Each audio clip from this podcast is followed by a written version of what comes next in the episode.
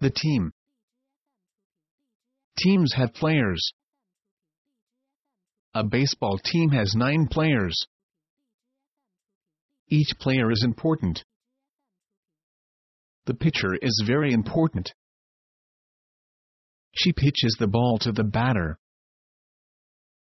The batter is very important. He hits the ball the pitcher pitches. The catcher is very important. He catches the ball the pitcher pitches. The infielder is very important.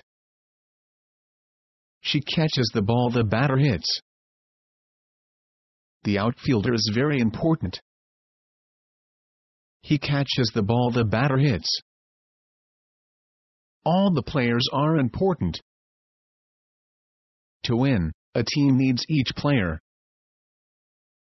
Baseball is a team sport. Players play together to win.